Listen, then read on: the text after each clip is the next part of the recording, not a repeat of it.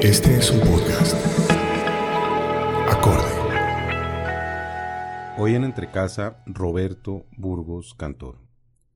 Roberto Burgos nació en Cartagena de Indias en 1948, el año de la ira, según él ha dicho.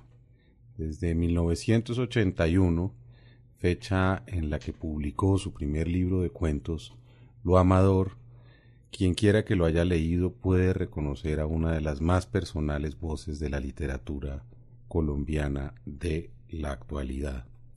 Desde esa fecha, Roberto ha publicado seis libros de cuentos, entre los que se leen De gozos y desvelos, Quiero es cantar, Juego de niños, varias novelas, entre ellas La ceiba de la memoria, que fue premio Casa de las Américas en 2009, El patio de los vientos perdidos, ese silencio y hace relativamente poco el médico del emperador y su hermana. Hoy en Entrecasa, Roberto Burgos Cantor. Reloj, no marques las horas, porque voy a enloquecer. Ella se irá para siempre. Cuando amanezca otra vez, no más nos queda esta noche para vivir nuestro amor. Y tu tic-tac me recuerda mi remediable dolor. Reloj detén tu camino, porque mi vida... El médico Francisco Francesco Antomarchi no se dio nunca a la vanidad de las versiones legítimas que daban cuenta de un hecho, una persona, un acontecimiento. Esta legitimidad era fundada por los demás sobre la presunción de su intervención en ellos o sobre su creencia más compleja de haber estado en su compañía. Este párrafo eh, inicia la más reciente novela de Roberto Burgos, El médico del emperador y su hermana, publicada hace apenas unas semanas. Roberto, gracias por acompañarnos aquí en Entre Casa en Acorde FD. Muy amables por la invitación. Eh, que grata y, bueno, ahí estoy dispuesto a la conversación y el expulgue. Como arrancamos en un, en un viaje de, del final al principio, como a veces no se aconseja, pero, pero una vez más en una de tus novelas, y creo que es una preocupación cada vez más, más persistente, espero no equivocarme, a la idea del cuerpo, de la enfermedad, del tiempo eh, la tratas a través de un personaje que es este médico y una suerte de poderoso emperador, ¿verdad? Que, que va a morir indefectiblemente. ¿Cómo es, ¿Cómo es ese tema para ti, Robert? ¿Y qué es lo que has buscado, si se quiere, desde hace tanto tiempo, viendo ese deterioro inexorable al que todos los hombres estamos sometidos? Sí, me da la impresión que el una de las consecuencias de conversar con los buenos lectores es que le quitan la inocencia al autor. Eh, yo no tenía tan consciente mi interés por el tema de la enfermedad del cuerpo. Claro, ya me lo habían advertido a propósito de un cuento de hace algunos años eh, de un personaje que se llama Obdulia Martina, pero es evidente que es una de las maneras de ponerle escenario, ponerle antecedente, ponerle agonía a un tema en el cual los seres humanos estamos un poco perdidos porque es un tema recurrente en la literatura, pero del cual no tenemos testimonio personal, del nacimiento de esos días en que éramos pero no éramos, o la muerte, nadie puede escribir sobre su propia muerte, no la no, no alcanza a conocerla. Entonces quizá esto de la enfermedad, del deterioro, del acabamiento, tiene que ver con indagar siempre la imposibilidad de contar de la muerte. En 1967, Robert, llegas a Bogotá. Eras un muchacho de 18 años, viniste a estudiar Derecho, porque no nos hablas de esos años que yo creo que de alguna manera van a abrir el compás para que conversemos de todo ese tiempo que ha pasado hasta la escritura de esta novela a la que nos estábamos refiriendo. Sí, una de las razones ocultas, de los motivos, de las negociaciones familiares para venirme de Cartagena de Indias a Bogotá, era sin duda que yo quería escribir. Por alguna deformación de lector, creí que las urbes frías, los sitios que tenían muchos cafés, los sitios sigilosos, la vida misma de Bogotá, tan distinta a la algarabía del Caribe, me hicieron pensar que era el lugar entonces, el pretexto en esos años donde las familias eh, son fervientes, eh, fervientes en la fe por la educación. Había que estudiar algo, casi que era imposible proponer eh, voy a ser pintor, voy a ser eh, escultor, voy a ser músico, a pesar de que había escasas islas de tradición en Cartagena de Indias, donde había unos excelentes músicos, pero tenían academia, tanto la pintura como la música tenían academia universitaria, pero la escritura era un espacio sin código, de libertad total, de búsqueda personalísima, de manera que se volvió una excusa venirme a estudiar para quizá poner a prueba mi, mi deseo, esa incipiente vocación, y tal vez ese pretexto permitía esconder el miedo también, el miedo a fracasar, el miedo al ridículo, porque si uno no lograba escribir, pues ahí mal que bien estaba la idea de la universidad como un refugio para no terminar de vago o de perdido. Préndeme fuego si quieres que te olvide. Méteme tres balazos en la frente. Haz con mi corazón lo que tú quieras y después por amor declárate inocente. Haz a un lado tu orgullo y tus encantos. Yo te voy a querer de todos modos, porque soy superior con mi cariño al amor que te traigan entre todos. Si vas atrás del mar, atrás del mar, ahí te sigo si vas al cielo azul, al cielo azul, yo voy contigo. Préndeme fuego si quieres que te... La voz de Roberto Ledesma, Declárate Inocente, una canción, mm, Robert, que quizá corresponde a esas iniciaciones en el bolero, en el rock, en toda la música que iba a inundar, si se quiere, tu vida. En 2001 publicaste Señales Particulares, una suerte de testimonio de esa época. ¿Podríamos hablar de, ese libro?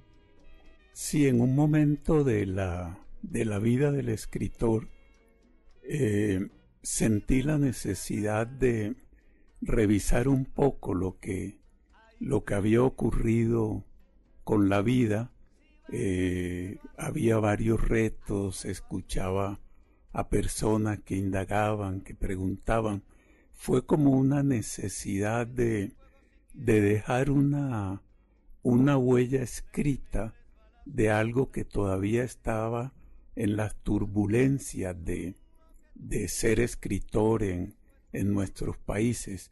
eh, donde siempre se vive de la literatura, pero no se come de ella, y ese doble, triple trabajo al cual está sometido el escritor mm, me empujaban a contar un poco de esos años que fueron unos años eh, de alguna manera eh, curiosos, ambiciosos, unos años donde el mundo pensó que su posibilidad de cambio estaba a la vuelta de la esquina, eh, de manera que la universidad no solo eran los estudios de derecho, sino era el museo dirigido por Marta Traba, las lecciones de estética dirigidas por Carlos Rincón y Francisco Posada, eh, y un debate permanente no sólo sobre la vida diaria, sino sobre la realidad misma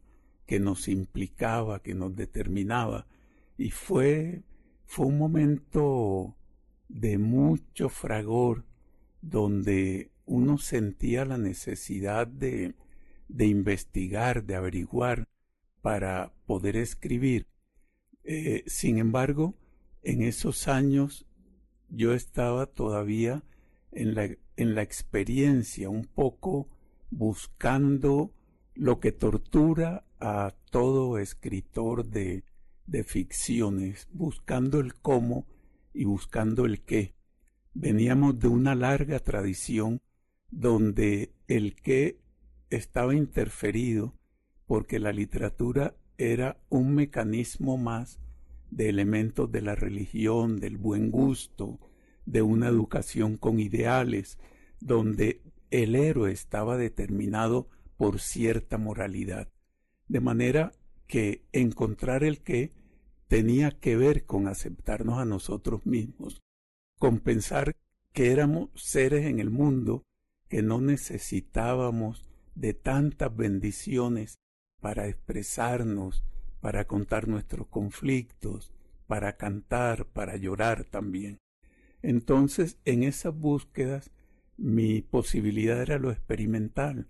Yo escribía cuentos, pero comencé a sentir un poco de vergüenza hacia los años en que terminaba la facultad, porque había un trato de simpatía, de, de cierto privilegio, porque el maestro me leía, eh, el compañero me leía, y me trataban como tal, como un escritor, y yo sentía que no lo era, yo era un hombre que escribía los fines de semana, que hacía esfuerzos por mantener eso, que jugaba un poco a cómo compartir los otros órdenes de la vida y el encierro que exige la escritura.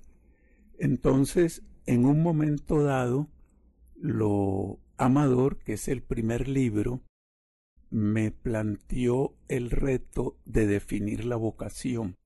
Yo no quería ser un compilador de cuentos que había publicado, algunos premiados, otros no, eh, publicaciones de revistas, de periódicos, de manera que cuando quise encontrar un mundo, ahí acudió de una manera eh, generosa, oportuna, todo esa música que al levantarme los domingos para la misa del colegio estaban oyendo en la mayoría de los barrios populares de Cartagena de Indias.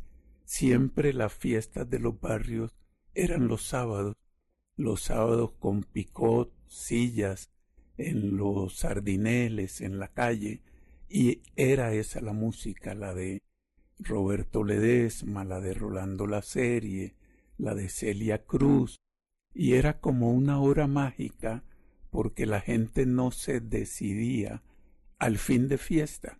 Estaban prolongando algo, algo que, que, me llegaba, que me intrigaba, y yo me iba con ese montón de canciones a la iglesia que el colegio utilizaba para las misas dominicales, que era San Pedro Claver, a ver los huesos del santo y a oír los sermones ardorosos del cura de turno. En esa ciudad, Robert, em, o a esa ciudad más bien vas a, vas a volver toda tu vida. Pero ¿qué implicó para ti la decisión de haber dejado de ser un escritor de fin de semana? Tú renuncias a tu trabajo, te vas a Barranquilla al apartamento de una hermana tuya y dices, bueno, me voy a sentar de verdad a escribir ese libro, que por demás eh, tuvo una muy buena crítica, fue muy valorado, y muy reconocido en medio de una generación como la de ustedes, como la tuya, la de Germán Espinosa, la de Oscar Collazos, que arrastraba, no sé si con suerte o con mala suerte, el lastre del boom. Sí, fue una cura de burro la, la determinación, porque me encargué de hacerle saber a todos los amigos que el viaje a Barranquilla era para escribir un libro de cuentos, de manera que si fracasaba el ridículo sería de tal magnitud que yo tenía que desaparecer. Entonces eh, la cosa la cosa funcionó y comencé ese ejercicio, esa cura de burro, me sirvió porque me encontré con la disciplina y me encontré que si uno quiere escribir debe dejar los, los pretextos. Eh, quizá siempre había visto yo en algún café de Bogotá de los ya acabados, eh, eh, la Sixtina creo que se llamaba, el Palatino, otro con esa afición bogotana por ponerle nombres cultos a las cosas populares, eh, allí siempre encontré a alguien que tenía entre pecho y espalda una novela que ya, ya, ya, y solo le faltaba escribirla. Y con los años me di cuenta, cuando los vuelvo a ver, que eran seres desdichados que nunca le escribieron, porque a una novela nunca le falta solo escribirlo. Es un procedimiento espiritual distinto donde la única expresión posible es la escritura. Y el lastre del que te hablaba del, del boom y eso que supuso para ti, porque ahora se escribe mucho de, de esa generación, pero poco se les pregunta a ustedes si eso fue un lastre en verdad o definitivamente significó más bien una posibilidad. Para la literatura que se estaba haciendo en Colombia hasta los años cincuenta y tantos, y donde hay varios artículos de alguna lucidez de García Márquez, eh, como eje central el tema de la violencia.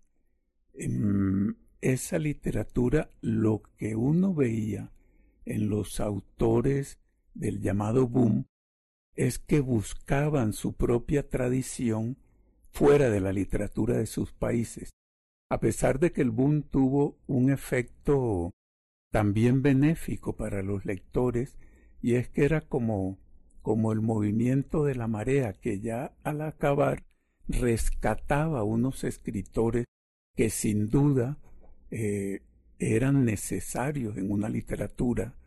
Eh, Rulfo, Roberto Arlt, Borges, em, y los otros que construían y tenían una preocupación en la cual coincidían con nuestra generación, la preocupación por la modernidad, la preocupación por el tiempo que se vive, la percepción de que no era suficiente, eficaz esa literatura hecha con motivos morales, hecha con personajes unidimensionales, hecha con mensajes de buena o regular fe, pero que no era, no servía para escribir lo que tenía en su corazón como hervor eh, un joven de esa época que estaba mirando el mundo distinto, de manera que, que para el boom, creo yo,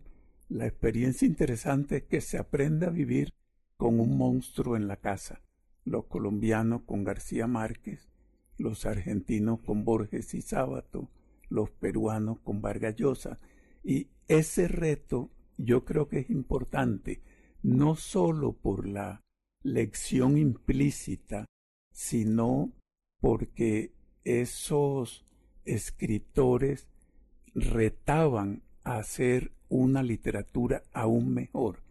Ahí creo que radica como, como una contradicción enriquecedora que, que, que hay que asumirla porque no todos los autores son para todos los escritores, no todos dialogamos con García Márquez, no todos dialogamos con Borges. Eh, alguien como Piglia tuvo que inventarse a Roberto Arlt para quitarse al monstruo de encima, de manera que, que no nunca me preocupó mucho, pero sí celebré la felicidad de una literatura renovadora. Eh, Tres Tristes Tigres de Cabrera Infante, eh, La Casa Verde de Vargas Llosa, siempre donde había una búsqueda de riesgo hacia nuevas expresiones literarias.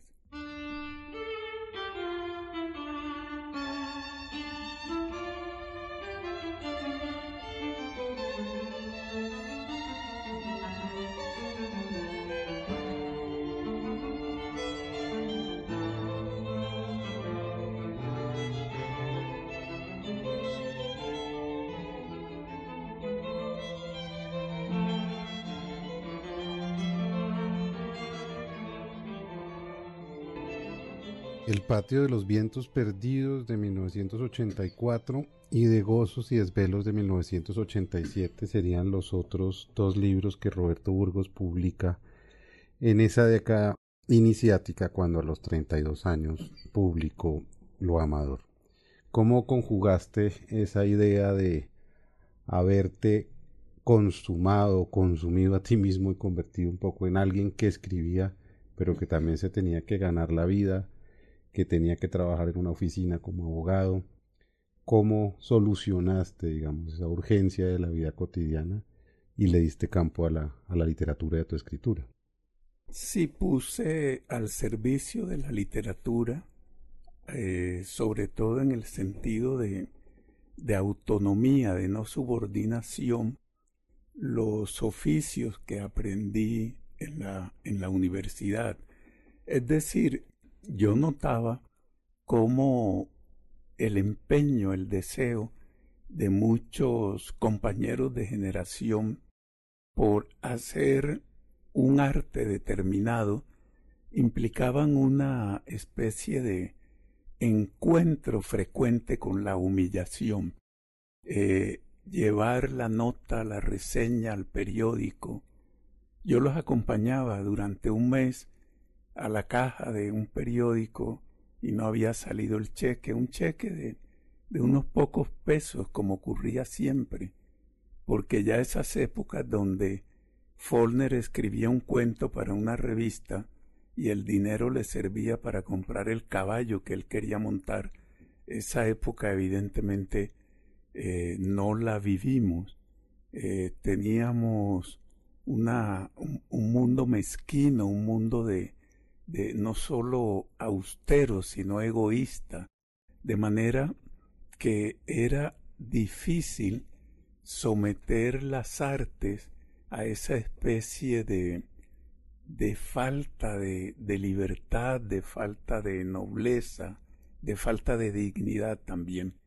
Entonces los, los trabajos que sabía hacer me sirvieron para mantener la, la independencia, la autonomía, no no tener que, que entrar a, a someterlos a la subordinación de una propina, de, de un honorario, y la única manera era, era sacrificando parte de, de, del día, no, no sacrificando porque lo hacía con gozo, eh, sentía que al hacerlo cumplía conmigo mismo, me ganaba mi día de manera espiritual, personal, intelectual. Eh, de manera que nunca me quejé. Creo que allí entendí cuando mi padre me insistió en que por favor estudie algo.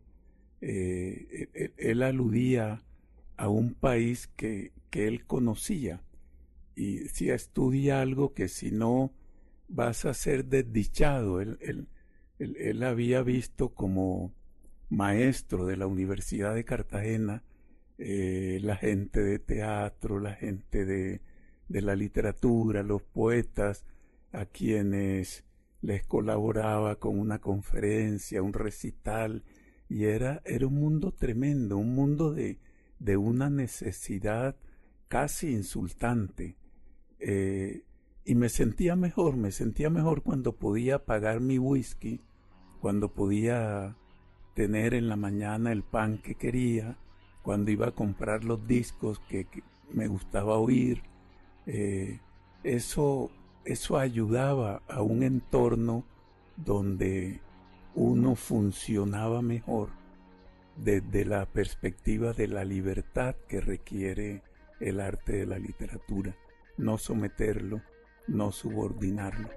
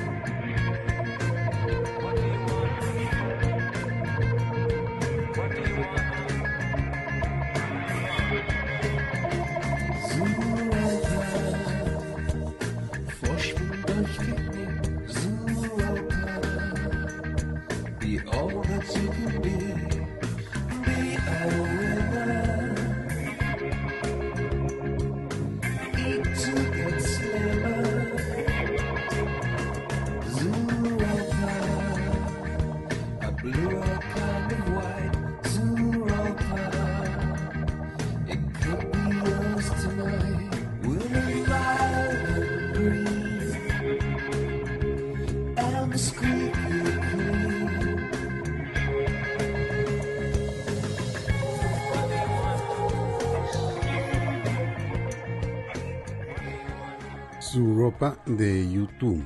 Eh, si mal no recuerdo, este disco es por ahí del año 92 o 93 y creo que Roberto eligió esta canción en este entre casa porque tiene que ver con, con la llegada de los años 90 y un viaje que creo yo viéndolo a la perspectiva y como un lector algo atrevido significa también una ruptura con un montón de cosas también en su literatura y es que Roberto se va a vivir a, a Viena.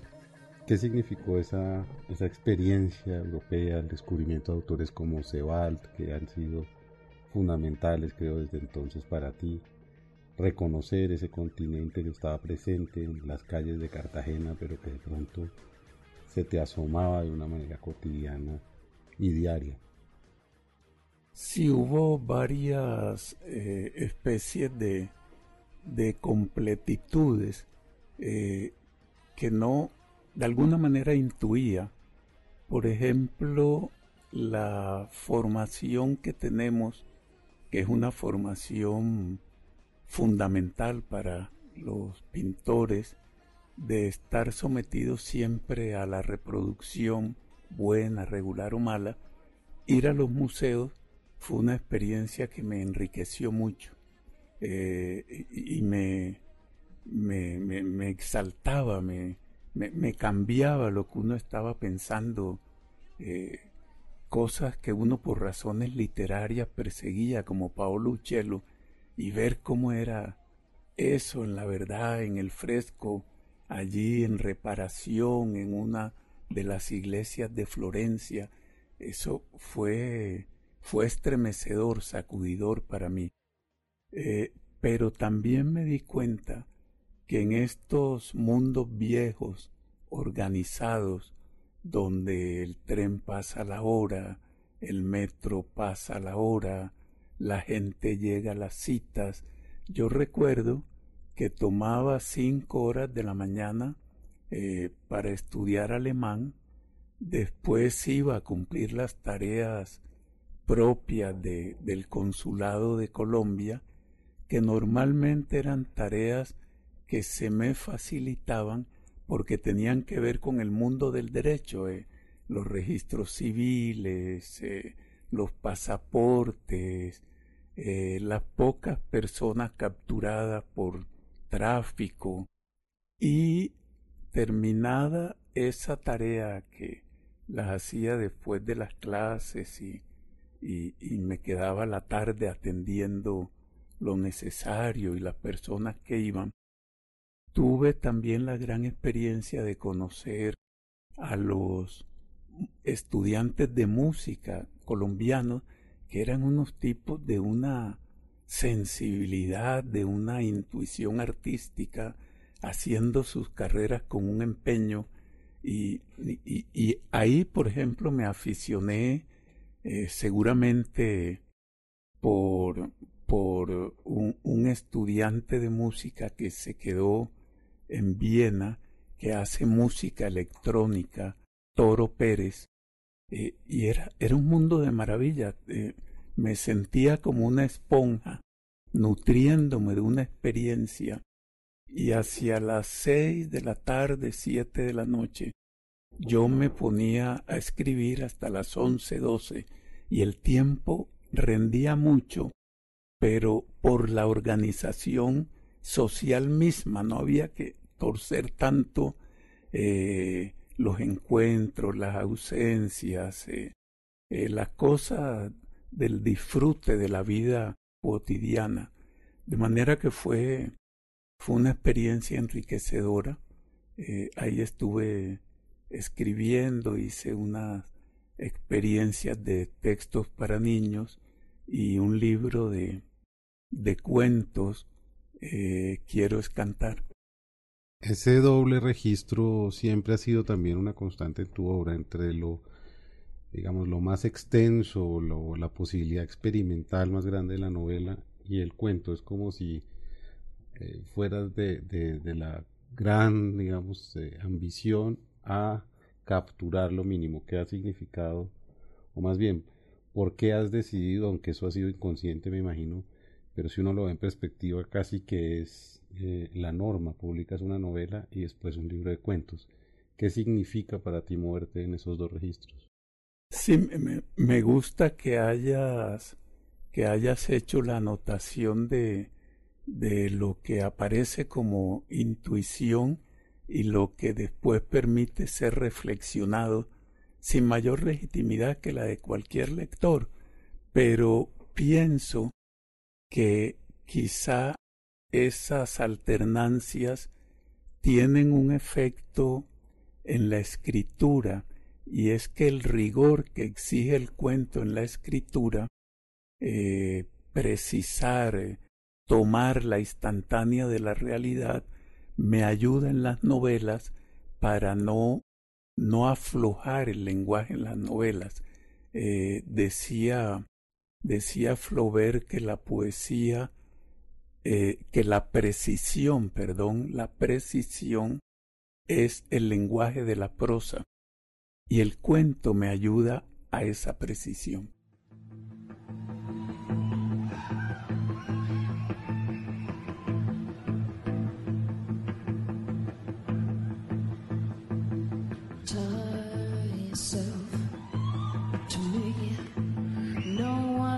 snow.